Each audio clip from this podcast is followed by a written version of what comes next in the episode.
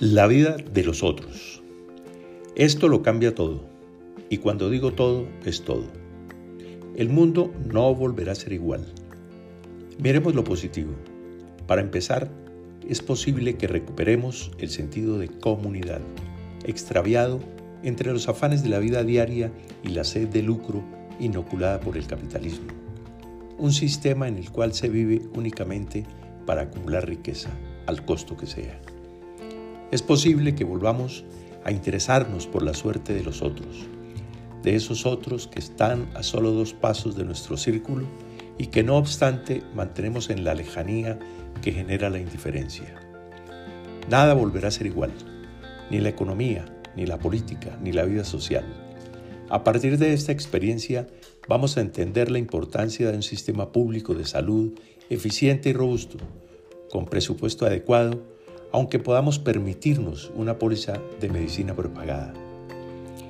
Vamos a entender que la salud no puede ser un negocio, que necesitamos buenos hospitales y pagarle bien al personal médico y paramédico, y que es moralmente inaceptable que los más desvalidos se mueran a las puertas de los hospitales por falta de recursos. Entenderemos cuán importante es contar con líderes suficientemente preparados y con sentido de país a quienes en realidad le importen sus congéneres.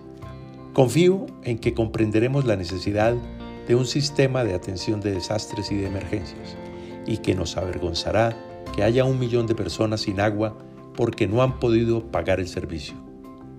El virus que más mata es el de la indiferencia. ¿Qué podemos esperar en un país en el cual 6 de cada 10 puestos de trabajo son informales, sin casi protección social? ¿Han pensado de qué van a vivir quienes viven de la venta callejera? ¿De cuidar y lavar carros? ¿De limpiar parabrisas? ¿Y de qué quienes trabajan por días en el servicio doméstico? ¿Cómo van a subsistir los mendigos? A algunas personas vamos a tener que pagarles para que se queden en casa.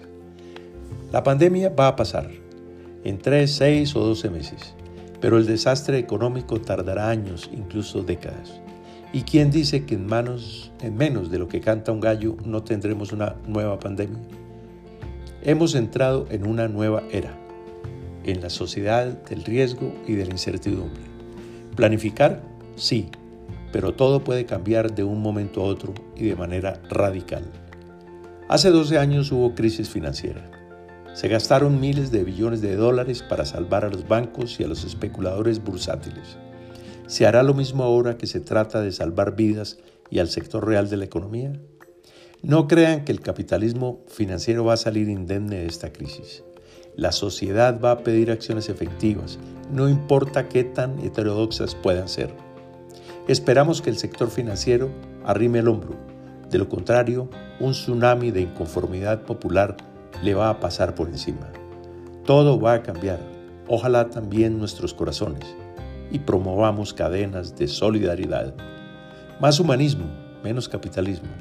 No es solo la vida de nosotros la que cuenta, es también la vida de los otros. Bogotá, 20 de marzo de 2020.